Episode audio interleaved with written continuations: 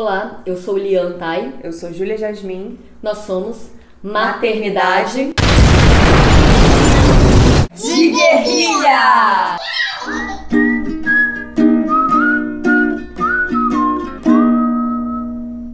Oi, gente. Olá. Hoje nós vamos falar sobre separação com filhos.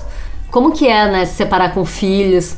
É, a diferença entre se separar quando você tem filhos e quando não tem, é, no que que isso implica, o que que se leva em consideração, quais podem ser as consequências, enfim. E para essa conversa a gente chamou uma amiga nossa que acabou de separar, Maria Baigur.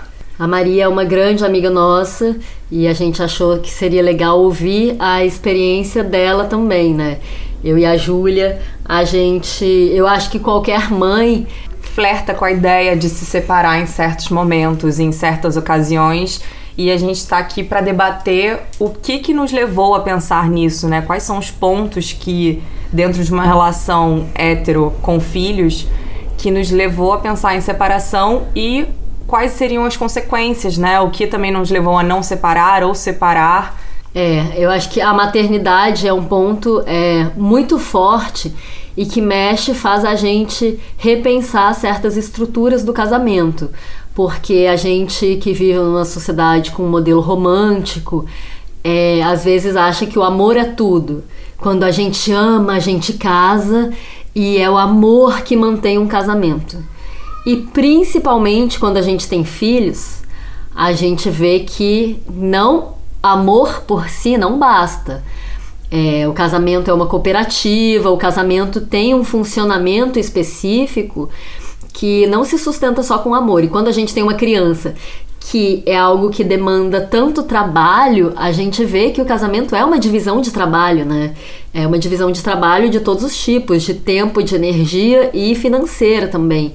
Então eu acho que é por isso que muitas mães flertam com a ideia do, da separação, porque quando é, se desfaz aquela ideia de que você está ali pelo romance, e quando o romance não é a estrutura principal do casamento, eu acho que fica muito claro para algumas mães que aquilo não está funcionando.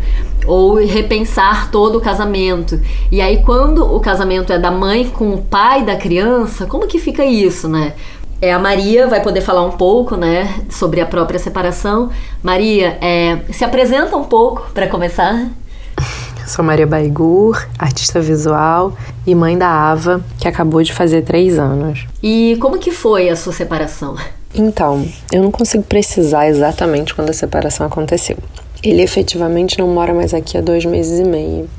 Mas, assim, é, desde um determinado momento da pandemia a gente já sabia que era um, era um caldo inevitável.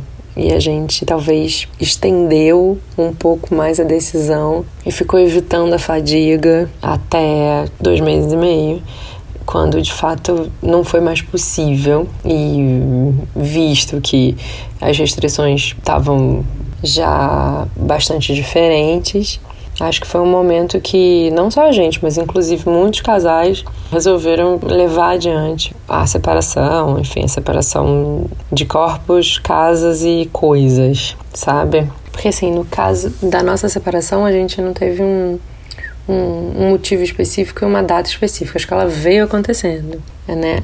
E de fato a pandemia só adiou um pouco uma, uma essa decisão, assim. E, inclusive, a pandemia foi um dos motivos que entrou já por último na lista de, de motivos que seriam é, pertinentes a dizer, assim, do, do porquê, né? É, de fato, é, os cuidados e a sobrecarga, né? Ficou muito, muito claro durante a pandemia a grande diferença que a gente vivia e que, de novo, muitos casais viveram e vivem a diferença de, de quem está implicado nos cuidados. Ah, o que, o que contou para a tomada de decisão assim real para mim foi o fato de, um, de já estar tá virando um ambiente bastante violento, verbalmente, em volta da, da nossa filha. Eu fiquei lembrando da, da, da série da, da HBO Cenas de um Casamento, em que eles sempre esperavam a, a criança dormir e eles discutiam baixinho dentro do quarto. Tinha uma luz bonita, uma direção delicada, e aqui em casa é, não aconteceu assim. A gente, por várias vezes, discutiu bem feio na frente dela. Eu senti que eu não tinha, eu não tinha desejo de, de, às vezes, de não discutir. Eu queria gastar aquilo ali naquele momento, sabe? E depois, obviamente, eu me arrependia, me remoí em culpa e sei lá, muito difícil. E eu comecei a entender que tinha passado total do, do limite do respeito e não era isso de fato não é isso, não é um ambiente desse que eu quero proporcionar para minha filha, sabe? Então, essa foi um uma quando quando extrapolou digamos, o limite do, do. Entre muitas aspas, o quarto do casal, porque não é, né? O quarto, o quarto sempre foi meu e dela. Mas assim, o que eu quis dizer é que quando, quando, quando a briga é, passou a ser a qualquer momento, e principalmente na frente dela, eu acho que aí chegou, aí bateu o, o limite para mim. Dali é, não poderia passar. E assim, não, não é fácil. É, em algumas vezes na nossa relação eu pensei em me separar. A primeira eu estava grávida ainda. E eu lembro de estar na casa da minha mãe e realmente aquela estrutura parecia não funcionar, mas para mim já na, na gravidez. E eu pensei que talvez fosse o caso de não estar mais junto e continuar com a gravidez, lógico, né? Eu já tava com uma barriga enorme. E eu lembro da minha mãe falar que eu não tinha como me separar naquele momento. Eu tava grávida, a minha vida pararia para ter um filho e eu não tinha condições financeiras, principalmente nenhuma, de arcar com uma separação, muito menos de cuidar sozinha de um bebê pequeno, porque minha mãe mora, mora no Rio de Janeiro, então eu teria. Como é que eu ficaria sozinha? Então, assim, essa foi a primeira vez que eu me deparei com a ideia de separar, e ali eu já entendi que me separar com filhos, mesmo que fosse na barriga, já era uma outra situação. A gente passa por uma impossibilidade material, que é é impossível trabalhar e cuidar de um recém-nascido ao mesmo tempo. Então, se você não tem uma poupança, se você não tem um dinheiro rendendo, se você não tem uma família rica, como que você vai é, trabalhar, né, ganhar o seu sustento e cuidar de um recém-nascido ao mesmo tempo. Então a gente se depara com essa materialidade, a gente não precisa nem falar de recém-nascido, porque por quanto tempo uma criança demanda atenção e mesmo quando ela é grande, quais são os trabalhos possíveis para se fazer? Como se no Brasil, nesse momento do Brasil tivesse trabalho sobrando também, né? Quais são os trabalhos possíveis de fazer é quando você tem um filho, né? Quando você precisa minimamente que seja que tenha uma creche municipal, mas você precisa levar, você precisa buscar. Então, quais são as possibilidades de trabalho para isso? E eu acho que é interessante a gente falar em separação e falando em separação, falar em casamento porque é sobre isso, né? É, a gente precisa se dar conta de que casamento é materialidade. É, com a romantização, novamente, aquela coisa do é, aquilo que chamam de amor é trabalho não pago, fica parecendo que é tudo sobre amor. A gente até critica outras sociedades que, nossa, o casamento é arranjado, como se tudo fosse sobre uma ideia romântica de amor. Mas se você parar para pensar o que é o dia a dia da divisão de trabalho, da materialidade e na separação como isso entra, é, porque a gente tem essa ideia, ah, se não tá, se não ama ou se não está curtindo nesse momento, então tem que separar. Mas o casamento é muito mais do que isso, né? Então, como que a gente vai fazer essa divisão do tempo com a criança? Como que a gente vai fazer a divisão dos bens? Como que a gente vai fazer essa nova divisão de trabalho? Porque criança exige trabalho se trabalha para cuidar de uma criança. Então, como que é a nova divisão de trabalho? Então, existem várias, várias questões a serem tratadas e eu acho que muito é, sob esse viés da materialidade, porque quando a gente trata como se fosse só emoções, só o amor sustenta um casamento. Não, um, só amor não sustenta uma relação, assim como a gente não precisa se casar com todo mundo que a gente ama, né? Assim, a gente mistura muitas coisas, a gente é, essa ideia do a ideia do amor romântico mistura amor com casamento com sexo. E aí, né, você tem que amar, sentir tesão e funcionar na cooperativa para sempre com a mesma pessoa. E você e aí o amor fica limitado porque você não pode amar amplamente porque amor quer dizer sexo e casamento junto, é muito complexo, né? E aí a gente quando começa a falar em separar, a gente começa talvez a algumas pessoas, né, na medida do que é possível, a é, enxergar o desenho dessas estruturas. Então, a divisão de tarefas, inicialmente, é engraçado de falar, né? Ficou inexistente aquilo que a gente estava falando da paternidade freestyle. É, inicialmente teve que ser um, um rompimento assim, para uma quebra total, e, e aí eu fui muito certa de que a rotina era o que ia segurar a gente, né, o que eu falo eu e ela, no chão, assim, inteiras. Então, assim, eu me mantive absolutamente dentro da rotina de horários e creche, e, enfim, passeios e tentei dar conta é, de uma forma insana de tudo sozinha durante as imediatas primeiras três semanas, assim. E, e teve mais um tanto de feriado e tal, mas é, de repente é, houve uma proposta de voltar aos horários que a gente fazia de quando, é, enfim, a gente ainda morava junto. E cara, assim. mudou muito pouco, né? Ficou, ficou, ficou bem freestyle e eu continuo sendo a grandíssima responsável pela maioria das coisas é, salvo um, é, os horários de levar e buscar na escola, algumas coisas que são que já eram feitas antes, mas que o que eu quero dizer é que de alguma forma eu tô sobrecarregada, mas ficou tudo mais leve, porque não tem o peso da briga do casal que existia antes. De alguma forma, eu acho que as coisas estão entrando e isso, isso é que é o grande ganho, inclusive de poder ter uma boa relação, uma relação saudável com, com, né, com uma pessoa que, que teve com você é, durante tanto tempo e que né, tivemos um, uma criança e temos uma história e respeito essa história. Não, não acho que né, a gente jogue tudo fora com a água suja, não é isso. É exatamente para poder respeitar é, e, e criar uma amizade. Mas assim, inicialmente precisou ter um rompimento e que é absolutamente compreensível. E eu fiquei hum, muito certa de que era a rotina que, que ia dar conta. E de fato, assim, então a decisão foi essa, assim, diminuir a violência é, verbal, tá? Para deixar claro isso que não deixa de ser uma violência é, seríssima e proporcionar um ambiente de saúde para minha filha em que não tivesse um climão o tempo todo, porque mesmo quando não tinha briga, tinha um, um, clima denso, sabe? De já total saco cheio um do outro. E assim, de novo, a pandemia fez alargar um pouco esse, esse final que estressou mais ainda.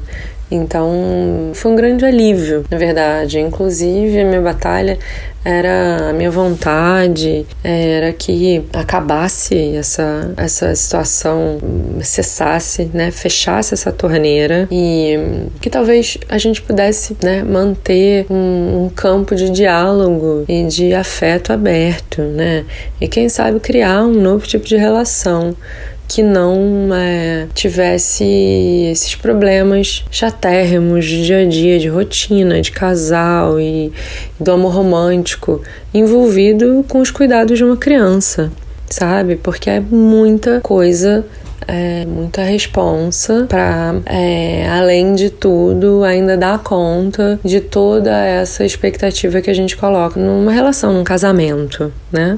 É, eu fiz um acordo com o Eric que quando a Isis nascesse, eu ficaria em casa e ele tra continuaria trabalhando para dar conta da parte material. Só que antes de eu ser mãe, eu não sabia que você cuidar de uma criança existe que você cuide 200% dela e não sobra exatamente nenhum tempo para você fazer nem sua higiene básica sozinha, né? Antes de eu ter ela, era muito abstrata essa ideia de que você passa de verdade 100% do tempo cuidando de um bebê. Inclusive, na hora que você tá dormindo, você não dorme. Então você não tem nem o mínimo de espaço para cuidar de você e para manter sua saúde física, mental.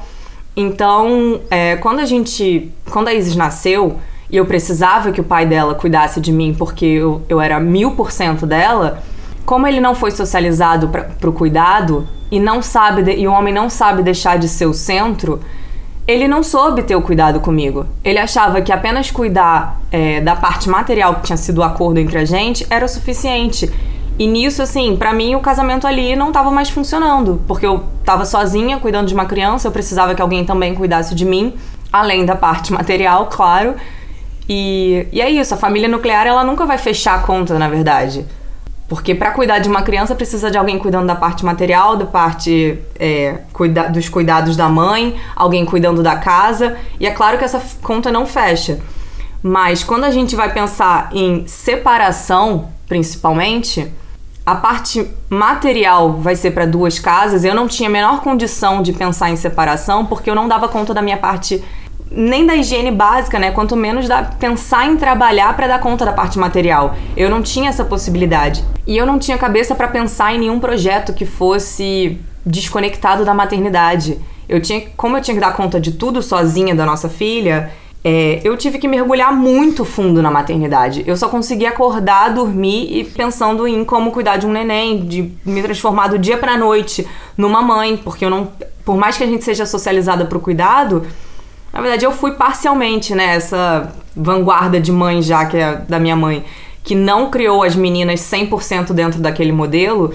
Eu fui parcialmente socializada pro cuidado, claro mas eu não sabia, mesmo assim, eu não sabia ser mãe. Mesmo quem foi socializado para o cuidado, ninguém nasce sabendo ser mãe, né? E foi uma transformação gigantesca na minha vida. Eu não conseguia pensar em nada que não fosse maternidade. Eu tentei por vezes trabalhar e eu atrasei muito o prazo de entrega dos trabalhos. Então eu me vi completamente incapacitada de horário, fisicamente e mentalmente exausta, que não conseguia dar conta de nada que não fosse cuidar do bebê.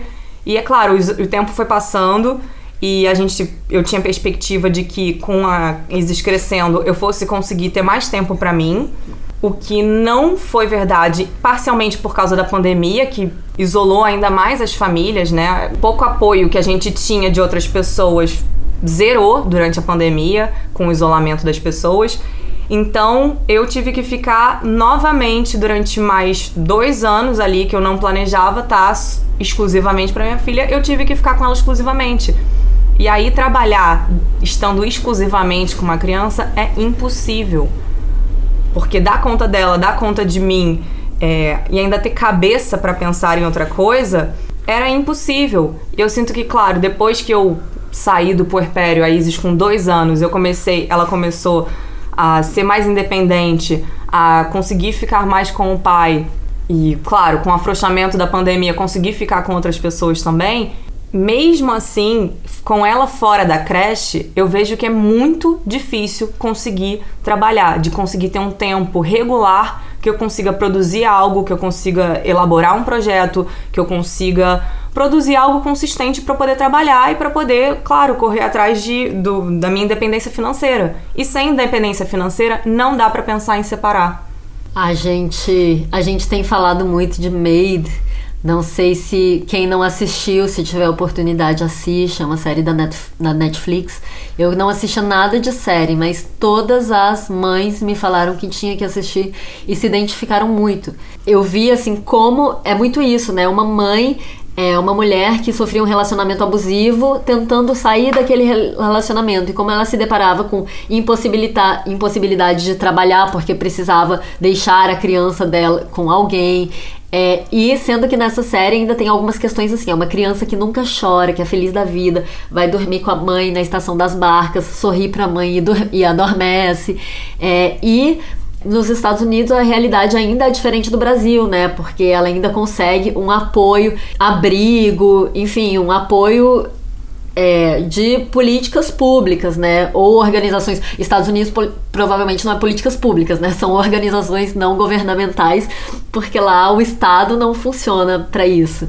Mas assim, como é necessário que haja políticas públicas voltadas para mulheres, porque as mulheres ficam em ciclos de relacionamentos abusivos ou não, mas a gente falando da nossa realidade, que é uma realidade sexista e machista, é, grande parte dos relacionamentos hetero, heterofetivos são em certa medida abusivos, porque a gente parte de lugares de poder diferentes.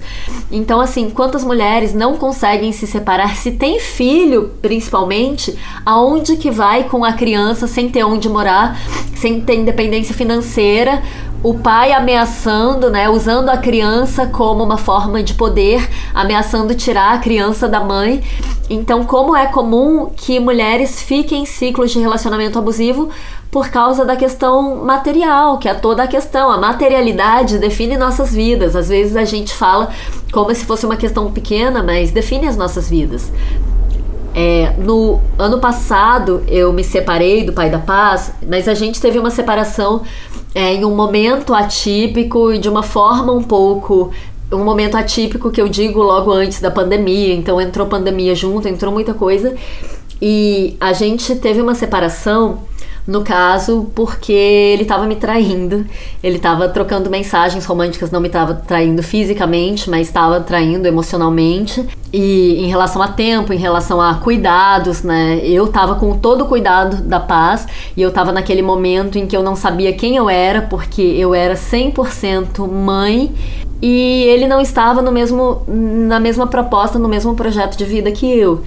E quando eu descobri que ele estava me traindo, para mim foi uma grande libertação e um empoderamento bizarro, assim, foi a melhor coisa que nos aconteceu e que me aconteceu incrivelmente, porque ele não tinha, ele não tinha entendido a proposta, o compromisso de estar ali cuidando de uma criança, de cuidar de uma mãe que não sabia mais quem era porque estava 100% cuidando de uma criança, porque homens não são socializados para isso. Então ele não tinha entendido essa proposta de família. E eu estava completamente só.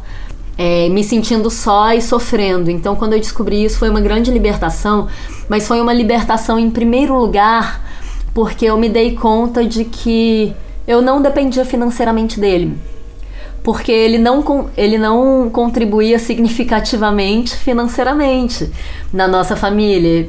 A contribuição dele é insignificante, assim. Então, é, por mais que assim isso seja uma coisa ruim, porque pela primeira vez isso foi bom, né? É, é porque assim é, é, é claro é muito bom você dividir tanto trabalho quanto tempo, quanto Lógico. dinheiro, você dividir, né? Que seja uma cooperativa, embora eu respeite muito cooperativas em que funciona. Ah, um tá trabalhando dentro de casa, um tá trabalhando fora para trazer o dinheiro, tá certo, os dois estão trabalhando e estão dividindo aquele tempo. Sim, os dois estão de trabalho... acordo, existe um respeito mútuo por essa divisão de trabalho, né? É, assim. E aí, e, e aí nesse caso, quando eu me dei conta de que eu não dependia financeiramente dele, foi muito, foi muito empoderador. A outra e eu sei que isso é uma situação completamente é, atípica no Brasil.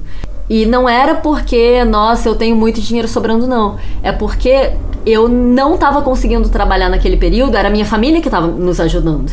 Então, assim, é, desde que a Paz nasceu, no período, durante um ano e meio, durante quase dois anos, porque depois entrou a pandemia, né? Mas, assim, durante muito tempo, eu não conseguia trabalhar. É, a minha.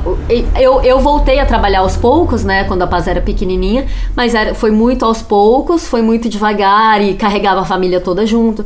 Mas assim, então a minha família estava me ajudando. E eu tenho o privilégio de ter uma família que, com dificuldade, tem condições de me ajudar. Mas não era o pai da minha filha que, que trazia o dinheiro para casa. Então, é, quando eu me descobri naquela situação, foi empoderador, porque afinal, dinheiro é poder, sabe? Dinheiro é poder. E eu me pergunto muito como seria se eu descobrisse que ele tivesse me traindo, eu me pergunto até hoje, eu me pergunto sempre. e, e eu fosse dependente financeiramente dele? Será que ele teria a percepção, porque caiu uma ficha para ele, mas será que se ele tivesse nessa relação de poder comigo, Será que se ele me sustentasse, teria caído essa ficha? Será que ele não usaria esse poder? Porque a, a, a, gente tem nossa ética, a gente tem nossa personalidade, mas as coisas são muito definidas pelo nosso lugar de poder. Então, assim, será que ele não teria usado esse poder para me ferrar completamente? Sabe? O quanto, o quanto eu teria esse empoderamento se eu dependesse financeiramente dele. Então isso é uma questão muito séria. É uma questão muito séria falar em independência financeira das mulheres, das mulheres que cuidam, de onde vem é, sabe, é necessário que haja projetos públicos para que mulheres tenham independência financeira, seja cuidando de crianças, porque isso é um projeto para a sociedade. Cuidar de crianças é um projeto enorme para a sociedade. Não só o grande projeto capitalista, porque está criando a mão de obra, como o projeto de o projeto de uma sociedade melhor, talvez. Mas voltando para minha história, e aí a outra coisa foi que assim, naquela época eu não conseguia fazer nada. Era ele quem limpava a casa, era ele quem fazia comida, porque a paz vivia grudada em mim e não saía do meu colo e não queria saber do pai, não queria saber de mais nada. E o pai, eu vejo que a dificuldade que ele tinha também de cuidar tinha a ver com a paz não dar retorno, porque ela era é, ela só queria ficar com a mamãe, então ia pro pai, ela chorava, ela ficava chateada. E para quem não foi socializado para cuidar, cuidar de quem não quer estar com você não é engraçadinha, não fala coisas fofinhas como fala hoje. É difícil e nós, mães, de uma maneira geral, cuidamos de qualquer jeito. Então, a gente estava nessa situação em que eu não conseguia fazer nada. E aí eu me separei ele não arranjou uma casa dele, ele ficou morando de favor na casa de amigos. E, e eu falei: como que eu vou conseguir lavar louça? Como que eu vou conseguir arrumar a casa? Como que eu vou conseguir fazer comida com uma criança que não desgruda de mim? E aí eu inventei essa cooperativa Mãe Nenê. Cooperativa Mãe Nenê, vamos fazer comida juntas. A gente ficava duas horas fazendo o almoço, a cozinha inteira ficava bagunçada, enfim, era uma bagunça. E eu trouxe a paz para fazer as coisas comigo, para cooperar. E aí, quando eu senti que o apartamento sendo meu, eu me sentia apropriada do meu lar. Eu senti que antes a casa não era minha e quando ele saiu de casa eu falei, eu, sabe, mesmo sendo muito difícil lavar roupa, mesmo sendo muito difícil fazer comida, porque tinha uma criança que não desgrudava de mim, eu falei, eu me sinto apropriada do meu espaço. E isso foi muito positivo. E só que acabou que entrou a pandemia. Eu fui para casa dos meus pais e começou a pandemia. Eu fiquei cinco meses na casa dos meus pais. E aí eu falei pro pai da minha filha ficar no, no meu apartamento, no apartamento onde eu morava no Rio. Enquanto isso, já que ele não tinha onde morar, embora eu falasse para ele, olha, você precisa, a paz precisa de uma casa do pai. Você não pode ficar vindo para minha casa para vê-la. Ela tem que ter a casa do pai. Eu quero meu espaço. Mas aí aconteceu que ele ficou no meu apartamento, eu fiquei na casa dos meus pais com a paz e foi um período louquíssimo, porque estávamos isolados.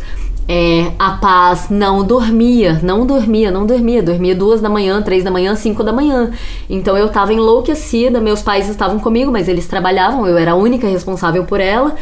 Então, assim, foi muito difícil. A Paz não queria falar no telefone com o pai, por vídeo, nada. Quando a gente voltou pro Rio, ela ficou grudada nele dois dias. Eu fiquei em crise porque eu achei que eu fosse que de repente ela gostasse só dele e eu fosse a mãe chata porque fiquei cuidando. E depois eu vi que não, que era saudade. Ela ficou dois dias grudada, depois voltou ao normal. É, eu lembro quando eu engravidei que eu falei para minha mãe que eu ficaria seis meses inicialmente com a Isis e que depois eu tentaria retomar as atividades. Minha mãe, claro, me deu muita, muita força para que eu voltasse às minhas atividades porque ela, com quatro filhos, e dependendo financeiramente do meu pai, ela falou que por vezes ela se sentiu presa ao relacionamento pela questão financeira. E eu não achei que eu fosse que isso fosse acontecer, porque a gente nunca acha que vai acontecer com a gente. Mas eu, durante a pandemia, fiquei presa lá no, na casa da minha mãe. Não tinha como retornar para o Rio de Janeiro, porque começou uma pandemia de repente, lockdown, tudo fechado, e não fazia sentido eu retornar para cá. E durante esse período, o pai da Isis ele mal atendia o telefone para falar com a gente. Ele também não disse que não ficou bem de cabeça, enfim, ele teve que continuar trabalhando. Mas eu lembro que nesse período eu me senti é, tão fragilizada. Eu tava presa lá na casa da minha mãe e com essa situação de não ter mais o apoio nem emocional que fosse lá do pai da Isis, eu pensava de qualquer forma que quando eu voltasse para cá eu queria separar. Mas eu não tinha a menor condição de me separar porque o nosso planejamento de voltar a trabalhar e a estudar foi por água abaixo. Eu tentei voltar para a faculdade e eu tinha que levar a Isis para a faculdade. Eu tentei voltar para trabalhos e eu não tinha tempo para realizar os meus trabalhos, porque eu não tinha quem ficasse com a Isis. Sempre tem aquela desculpa, né, de que ninguém consegue, que o pai não consegue ficar com a criança porque a criança só quer peito.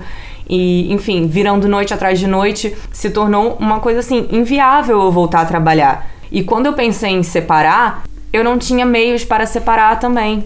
E lógico que como o pai da Izzy sabia da parte financeira, que eu dependia completamente financeira dele, ele sabia que eu ia que voltar para o Rio de Janeiro e ficar na mesma casa que ele.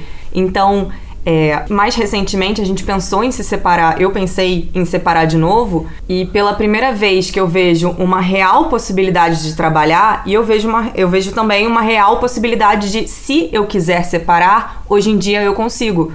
Porque a separação ela não passa sobre o afeto, não é questão de você gostar da pessoa ou não. Quais são as possibilidades reais de você estabelecer uma vida fora daquele casal?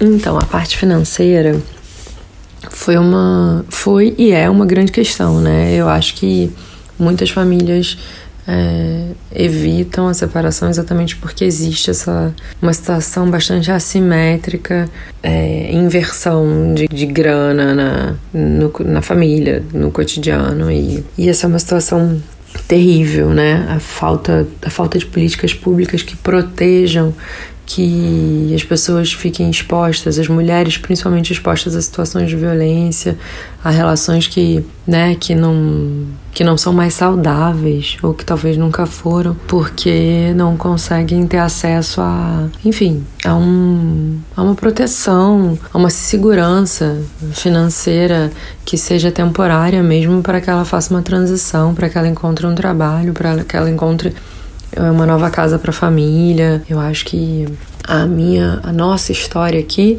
foi um. Eu entendo que é uma história é, bastante privilegiada no sentido de que eu, eu, eu me coloquei na frente, eu dei um salto no vazio.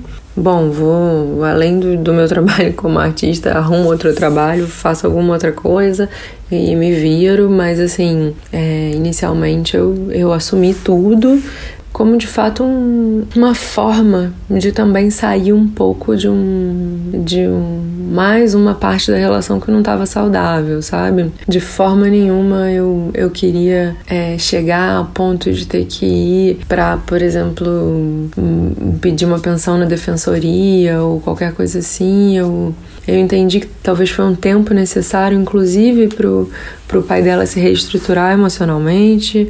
E, enfim, já que ele não ficou aqui, que ele o tempo para ele procurar uma casa, para ele montar uma casa, que enfim, não aconteceu ainda, mas para ele para ele poder entender com o que que ele ia poder participar. Então eu acho que foi um, assim, foi, foi isso eu tô te falando agora já no, no depois, mas assim, no antes eu não fazia a menor ideia. E eu me coloquei absolutamente é, disponível para me virar, mesmo que ele não pudesse contribuir em nada, mas que a situação não se estendesse mais por isso, porque a divisão aqui acontecia dentro do possível é 50-50. Então, assim, o fato é que eu me ferrei, mas é, agora ele tá começando a, a a contribuir de uma forma bem legal, assim, quer dizer, da forma como ele fazia antes, mas é, acaba que de fato, assim, contas, quem assume o cuidado, quem, quem fica na casa, eu, no caso, acabo tendo muito mais gastos, porque são gastos do dia a dia, né? Aquelas compras que não entram na conta grande, ou enfim, né, é, gastos inéditos, remédio, qualquer coisa, são contas que entram, que antes eram divididas e que agora entram completamente para mim, mas eu acho que tá na conta, tá na conta do, do que eu entendi que era necessário para proporcionar uma, um ambiente saudável. É aquela coisa, né? O quanto, o quanto a sua vida é melhor, a vida da criança melhor e a e as coisas funcionam melhor junto ou separado. Eu tenho muito para mim que casamento é uma cooperativa. Então assim, a cooperativa tá andando pros dois porque ou tá atrasando a vida de alguém. Então assim, o casamento não pode ser um atraso de vida. Tem que ser bom para todo mundo. É, e, e, eu falo muito isso. Eu tenho para mim que um relacionamento hétero é um custo-benefício em que o benefício é maior para o homem e o custo maior é para a mulher. Ah, é uma. É com todo mundo, não existem exceções? Existem exceções, mas eu acredito que isso é uma regra e as regras existem para ter exceções. Eu acho que a estrutura faz isso. É, bom, no meu caso, quando eu voltei para o Rio de Janeiro, e o pai da minha filha estava no nosso apartamento e eu tinha falado: Olha, eu vou voltar, eu preciso que você arranje outro lugar para morar, preciso que você alugue um lugar para você morar. E aí ele conseguiu um lugar, mas ia entrar só duas semanas depois, uma coisa desse tipo. E aí quando eu voltei com a paz para aquele apartamento, o pai dela estava fazendo absolutamente tudo, cuidando dela, cuidando da casa, sendo aquela pessoa que ele deveria ser um ano antes, dois anos antes, não sei se a paz deveria deveria ter sido antes e não tava e não tava funcionando. Então, de repente, eu voltei e a coisa tava acontecendo. E aí quando chegou um dia antes de ele se mudar, eu pedi para ele ficar, porque eu fiquei com medo de ele saindo eu ficar mais sobrecarregada é, naquele apartamento com a paz. É, e, e aquela acabou... coisa, né? A mãe cuida e faz a tarefa, a parte da higiene, do cuidado básico, e o pai, quando pega, é tipo, é, é o pai divertido, né? Aquele medo que a é. gente morre quando a gente pensa em separar, da gente ficar com o lado chato e do pai ficar com a parte da diversão, né? De e ser o cara é uma legal. Realidade, né? E que é uma realidade de muitos casais. E aí eu acabei pedindo para ele ficar. Hoje a gente vive no mesmo teto, nunca mais vai voltar para minha cama. Eu acho que eu acho que dificilmente eu vou ter um homem dormindo na minha cama, porque hoje eu divido a cama com a Paz, mas eu gosto muito de a cama ser o meu espaço, o quarto ser o meu espaço. Mas assim, estamos na mesma casa e somos uma família. E hoje em dia funciona muito bem. Funciona porque caiu uma ficha para ele e ele mudou completamente de atitude. É, é muito feminismo dentro da nossa casa, é muito feminismo. E felizmente ele é uma pessoa capaz de aprender e capaz de transformar aos trancos e barrancos e está funcionando melhor com a paz. Então, hoje eu me vi conversando com a Júlia, falando: olha, hoje a cooperativa funciona, hoje a divisão de trabalho funciona. Hoje é um momento que eu trabalho muito mais fora do que ele. É, então, sabe, e consequentemente eu ganho mais dinheiro do que ele, como de alguma forma, por meios diferentes de alguma forma, é como funcionou, mas também assim, eu trabalho mais, eu me vejo mais realizada fora. É, fora, né? Eu, eu, me, ve, é, eu me vejo mais realizada, assim, é, de ser uma pessoa que não é só aquela que não sabe quem é porque é sua mãe. Então eu vejo que isso foi uma coisa que voltou para minha vida e que e que eu consigo ter uma cooperativa. O que não faz, por exemplo, com que eu não tenha acessos de raiva, sabe? E, e de vez em quando não pense, não, não dá para não dá mais para ficar na mesma casa, não quero mais, todas essas coisas. Mas eu tenho muito para mim que a cooperativa tem que funcionar e a cooperativa funcionando e tendo benefício para ambas as partes, é, é assim que vale a pena é, ficar, né? Agora, é preciso que mulheres tenham meios de se separar caso o casamento não seja um custo-benefício bom para elas. É, a minha realidade é um pouco diferente da Lian. Eu sempre fiquei no cuidado da Isis, como eu falei, eu nunca tive meios para buscar é, trabalhos, né, meios sólidos para poder entregar trabalhos que fosse ou criar projetos. E o pai da Isis, ele trabalha durante períodos muito longos fora de casa. Além disso, ele tem dois filhos. Então, durante muito tempo, é, muitos períodos longos, ele quase não ficou em casa. Ele acabou de passar um mês na casa da mãe porque ele operou e precisava dos cuidados da mãe. E é isso. E mais uma vez eu passei um mês sozinha em casa. E na verdade, assim, passar um mês sozinho em casa, depois de um tempo, eu pensei, cara, é assim que é estar separado? Claro, eu tava com apartamento pago. Eu não tava contando com essa parte de eu ainda ter que trabalhar. Mas, assim, a casa para mim sem é, uma outra pessoa vindo e ampliando a bagunça e, enfim, mudando a rotina da casa, aquele ir e vir dele é, me incomodava muito porque não me possibilitava criar uma rotina sólida com a minha filha, que eu me organizasse dentro das minhas necessidades, aquilo me incomodava muito. E eu vi que, estando um mês sozinha com ela em casa, eu consegui, de certa forma, dar conta das coisas. Eu consegui até ter mais cabeça para trabalhar. Então, assim, um casamento que, na verdade, é, consome emocionalmente e não contribui também para o meu crescimento pessoal, profissional, se o meu casamento não me possibilita é, evoluir profissionalmente, talvez ele não sirva para mim. E é isso, eu falo, cara, eu amo o pai da minha filha, mas dentro desse modelo no qual eu não consigo é, evoluir, que eu não consigo ter cabeça, que eu não consigo ter tempo para tocar projetos talvez esse casamento não funcione para mim. E eu coloquei muito firme que eu não gostaria mais que ele voltasse para casa se fosse naquele mesmo modelo, porque eu experimentei uma coisa que para mim pela primeira vez passou a funcionar. É claro que a gente sabe que a gente está falando de alguns lugares de privilégio diferentes, mas de lugares de privilégio, e a gente sabe que a experiência das mulheres brasileiras é, vai muito além do que nós estamos falando. É, infelizmente, aqui, né, estando entre nós, a gente está falando da realidade de mulheres de classe média que tem família, é, com, sabe, que seja, não tem independência financeira, mas não vai acabar na rua de jeito nenhum.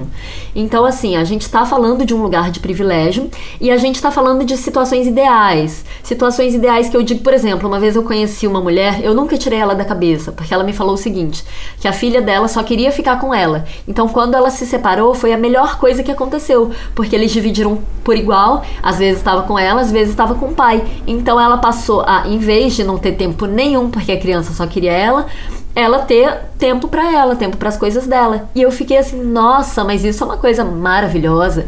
Só que por outro lado, a gente fala de situações ideais porque a gente é, a gente parte do princípio de que nos separando, o cara, primeiro, compartilharia o trabalho do cuidado e teria uma separação minimamente amigável e respeitosa. A Mariana Regis certa vez postou, né, que se você quiser conhecer profundamente o patriarcado, case, tenha filhos e se separe.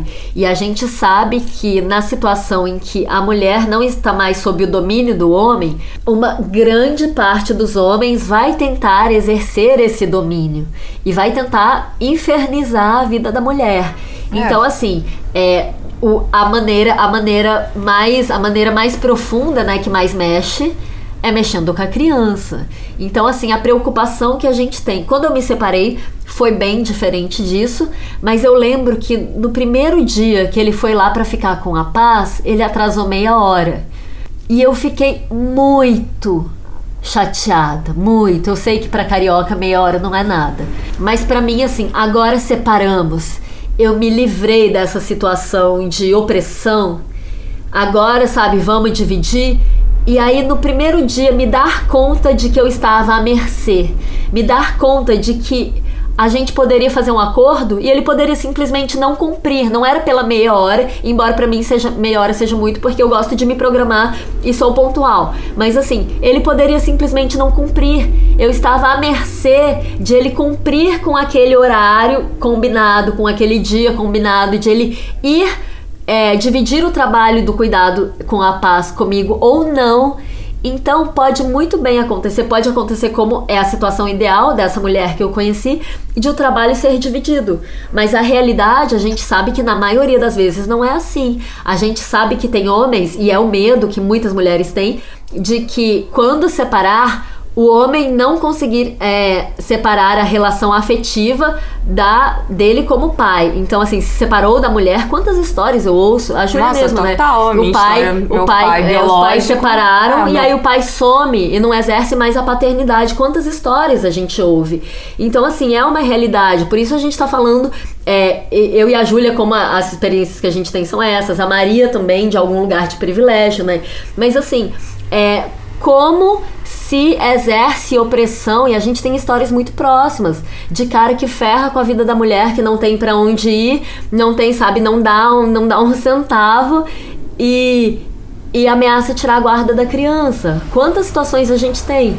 É, é um medo, né? Quando eu pensei em separar, um dos cuidados que eu tive, assim, e aí, se eu for separar, eu vou ter que entender como vai, como eu vou construir para que não afete a vida da Isis. E assim, tem como fazer uma separação sem afetar a vida da criança? Óbvio que de alguma forma vai acabar, é, a criança vai entender, né? Vai mudar de alguma forma a rotina dela, mas é claro que era um medo também, além da parte financeira, além da divisão de trabalho, eu tinha medo que a Isis ficasse desamparada, porque isso faz parte da minha história. Não que eu ache que o pai dela vai fazer, mas a gente nunca sabe, né? É aquilo, a gente nunca sabe o que vai acontecer é, quando a gente separar. É um medo na nossa sociedade onde o pai pode deixar de ser pai por muito pouco. E na minha história eu tive um pai que foi meu pai a vida inteira, que eu é o, né, o segundo pai, mas que para mim é o único.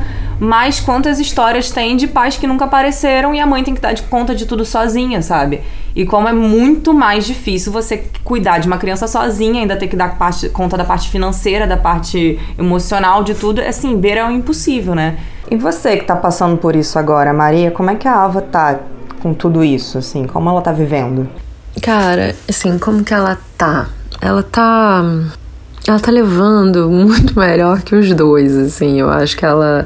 Não posso te falar que ela tirou de letra, porque, enfim, ela teve doente já umas três vezes desde então desde que de fato o pai dela não mora mais aqui. E, e eu acho que tem bastante emocional. É, ela começou a ter alguns pesadelos e, e ela falava em, que queria voltar para casa. e foi bem difícil. Porque, é, e, e chamava pelo pai também, enfim. Eu acho que a gente conquistou recentemente né, um espaço de diálogo que eu, que eu dividi isso com ele falei, ó, eu acho que ela tá sentindo sua falta, sabe? Acho que você tem que aparecer mais. E então é isso, acho que ele tá de alguma forma chegando junto e aparecendo mais, estando mais com ela, então eu acho que ela já acalmou de alguma forma, porque ela já entendeu que dentro da rotina dela ela vai encontrar com o pai em determinados momentos e que tudo em volta dela tá mais tranquilo, né? Eu, ele, a casa e o resto, do, digamos que a paisagem de fundo se mantém a mesma, né? E eu acho que isso, isso foi deixando ela bem. Então eu acho que ela sabe que de alguma forma está sendo legal para todo mundo. E inicialmente, quando ela me perguntava onde está o papai, eu falava: o papai está trabalhando, como sempre, como foi sempre a resposta. E, e, em determinado momento, ela mesmo, um dia ela acordou e falou: Papai não mora mais aqui, né? Não, papai não mora mais aqui. Então, foi assim. Eu não, eu não sei se eu fiz certo, mas foi o meu ímpeto, foi responder. E é isso. E eu acho que o que eu gostaria de conquistar devagarzinho e tô conquistando é que não seja uma a paternidade freestyle e nem de final de semana, né? Que seja uma divisão real no cuidado e que e na presença, enfim, eu acho que isso é uma é uma conquista mesmo. E eu acho que é isso, acho que tem, tem muita coisa é, que foi perdida, né? Principalmente na relação, no casal e tal. Mas tem muitos ganhos, sabe, para criança envolvida, né, para as crianças e, enfim, filhos em geral nessas separações. Eu acho que é, inclusive entender é, como que como que acontecem essas relações fora desse triângulo, né? Como que a gente pode contar com ajuda. Eu tenho solicitado muito mais ajuda de outras mães é, e estou recebendo bastante ajuda. Isso tem sido muito bonito de viver, porque eu acho que quando você está é, fechado numa relação né, normativa, assim, uma família ali triangular, você fica um pouco excluído, ou digamos que eu ficava com bastante peso de, de pedir ajuda para as pessoas que já, já eram sobrecarregadas também com suas famílias e tal. Mas eu acho que tem, eu tenho me colocado mais à disposição para isso, o que me deixa é, que me deixa bem feliz. Inclusive mostra para minha filha que existem outros tipos de família, existem outras casas, existem outras organizações. né? E, e outras formas de viver diferente do, do, do que a gente vivia aqui. E isso é, é um, é um ganho incrível, né? É uma, uma abertura de mundo, é abrir, o, abrir os horizontes dela e ver que a família não é só nuclear, pode ser uma família tentacular, pode ser um, né? Como é que como é que as pessoas podem podem conviver juntas sem necessariamente estar envolvidas romanticamente e tudo pode ser mais leve. Envolvido romanticamente também, né? Porque não precisa ser só ruim, mas é, mas principalmente se papai e mamãe não são mais é, namorados, né? De uma forma bem simples para que as crianças entendam eles, eles possam ser bons amigos, né? E que, e que isso fique de, de aprendizado, né? E não a parte ruim, as brigas, a tensão, a violência e enfim, eu acho que é, são decisões muito difíceis, a separação não é uma decisão fácil, são todos esses fatores financeiros, emocionais, e às vezes a gente está realmente nesse looping de medo, solidão, esperança que a pessoa chegue junto e o looping da raiva.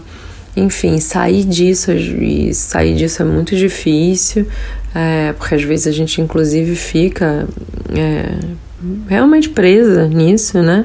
E, e sei lá, eu tô devagarzinho aprendendo a a viver de uma forma diferente e esperando que, inclusive, eu possa é, viver essa uma nova relação, uma relação muito mais saudável e de mais respeito e de carinho com o pai da minha filha. É, a, a Paz, eu lembro que quando eu e o pai dela nos separamos, é, era aquela fase que ela só queria ficar com mamãe, só queria mamãe, sabe? Entregava pro pai, ela chorava. Então, eu pensei assim, bom, eu acho que ela não vai sentir essa falta do pai.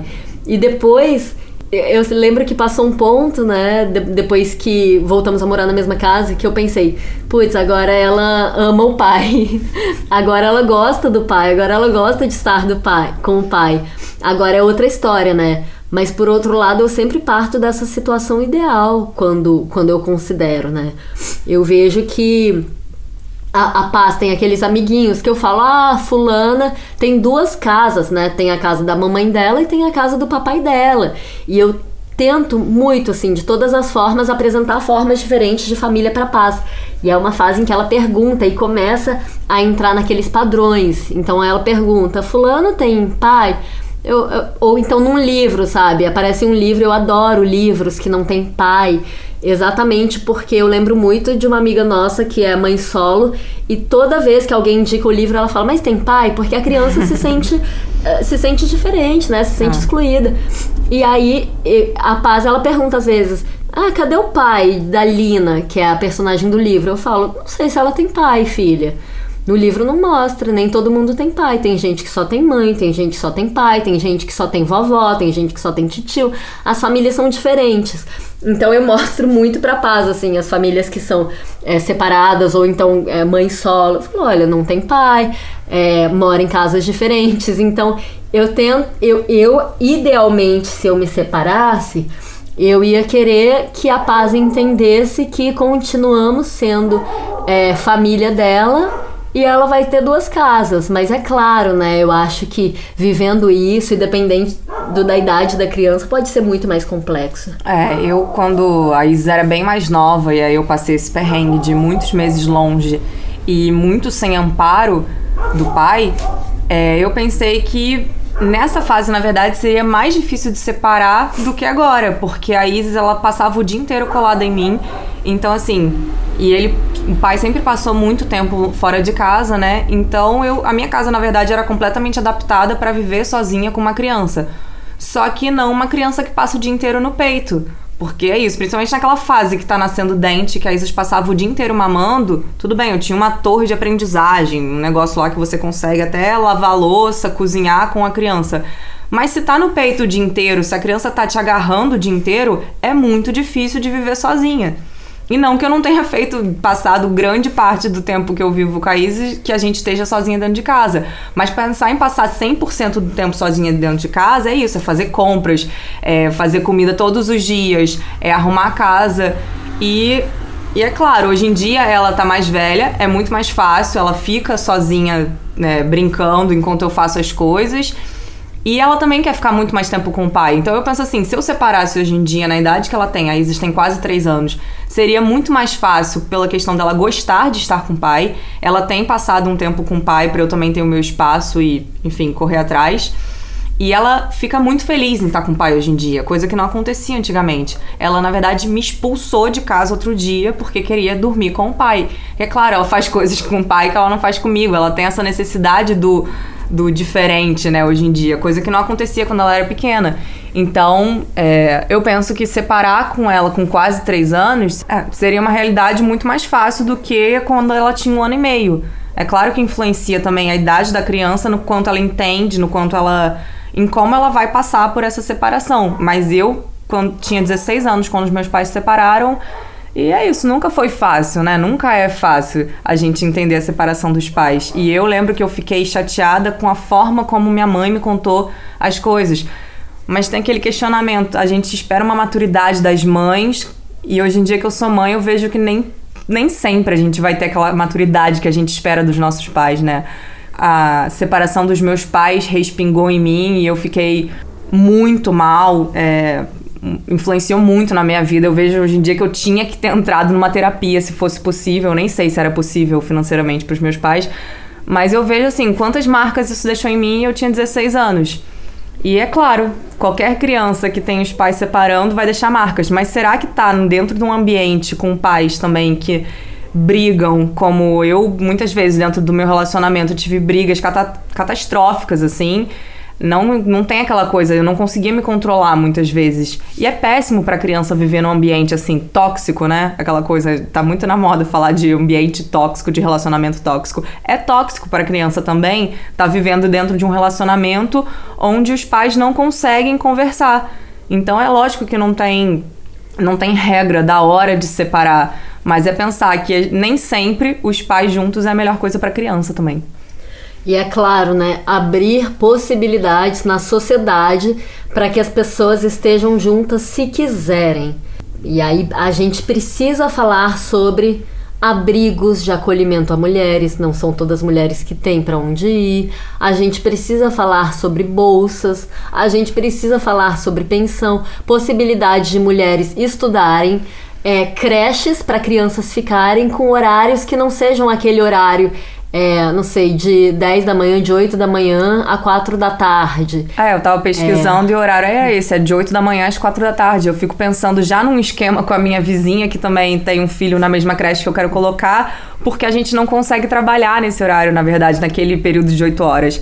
Então é isso, quem criou os horários das creches também não pensou que a mesma pessoa que vai deixar e buscar a criança na creche tem que cumprir um horário de 8 horas no trabalho, às vezes. É, e assim, não, como. Não, não pensou que existem mulheres que fazem trabalhos noturnos. Não pensou, e a gente está falando do alto do nosso privilégio, mas não pensou que existem todos os tipos de trabalho para subsistência e que as creches têm que cumprir os horários. Então, o mínimo é creches. Outro mínimo é ter abrigos para mulheres. Outro, ter possibilidade, bolsas, sabe? Possibilidades de bolsas de programas para que mães estudem. Para que mães possam estudar sendo mães e sobrevivendo. Então, é claro que a gente está falando de um lugar, a gente está falando do pior governo que pode existir, a gente está falando de, em um momento muito terrível, em que o mínimo já não, já não tem. Mas se a gente está falando em transformação social e talvez um plano que não seja para tão curto prazo, a gente tem que começar a falar sobre independência de mulheres, sobre é, e isso é diretamente ligado ao feminicídio. Mulheres que não têm meios para se separar é, hum. são mortas. É, estão sujeitas mortas. a viver com pessoas que batem, é isso. A, a gente não tem, tem meios. A gente sair. tem que falar em um sistema judiciário que pense na realidade das mulheres, porque aí a gente também está falando de mulheres que vivem sob ameaças de perder os filhos, simplesmente porque é uma forma de o homem continuar o seu domínio sobre ela. Então, assim, eu sei que nós três, falando sobre nossas experiências aqui, a gente está falando de um lugar de muito privilégio e felizmente pra gente, né, é a situação que a gente vive, mas infelizmente outras mulheres vivem em outras situações. Então a gente tem que falar de políticas públicas e, e pensar junto e pensar junto as políticas, né, que nós apoiamos, as políticas, as pessoas políticas, né, as candidatas em que nós votamos, é, pensar junto quais são é, os projetos necessários, projetos de lei necessários para que mulheres tenham autonomia e só estejam em um relacionamento se ele for bom e se assim quiserem. É, e é isso. E para isso tem que ter mulheres, mães, fazendo as leis. Porque eu mesma, antes de ser mãe, não tinha ideia do que, que era a necessidade de uma mãe. Então eu vejo hoje em dia candidatas que foram mães e que são extremamente desqualificadas, porque a licença maternidade delas entrou como falta e são o tempo todo silenciadas ali dentro quando querem trazer as questões da maternidade. Porque quando você tem uma política que amamenta enquanto fala, isso causa incômodo. A maternidade ali, quando ela tá é, explícita, quando ela tá num lugar de poder, porque ser política é você ter poder de transformar alguma coisa, ela incomoda.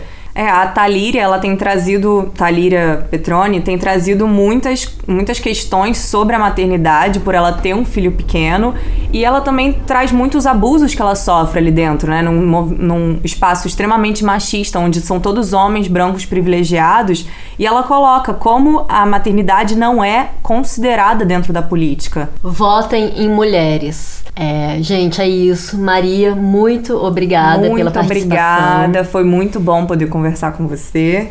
A, a, Maria troca diariamente com a gente, ela é uma amiga muito querida e é um grande prazer tê-la aqui no Maternidade de Guerrilha.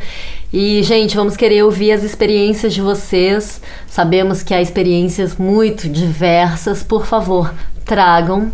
A gente quer ouvir. Um grande beijo. Beijo, gente. Até a próxima. Se gostar, compartilhe, divulgue. Beijo.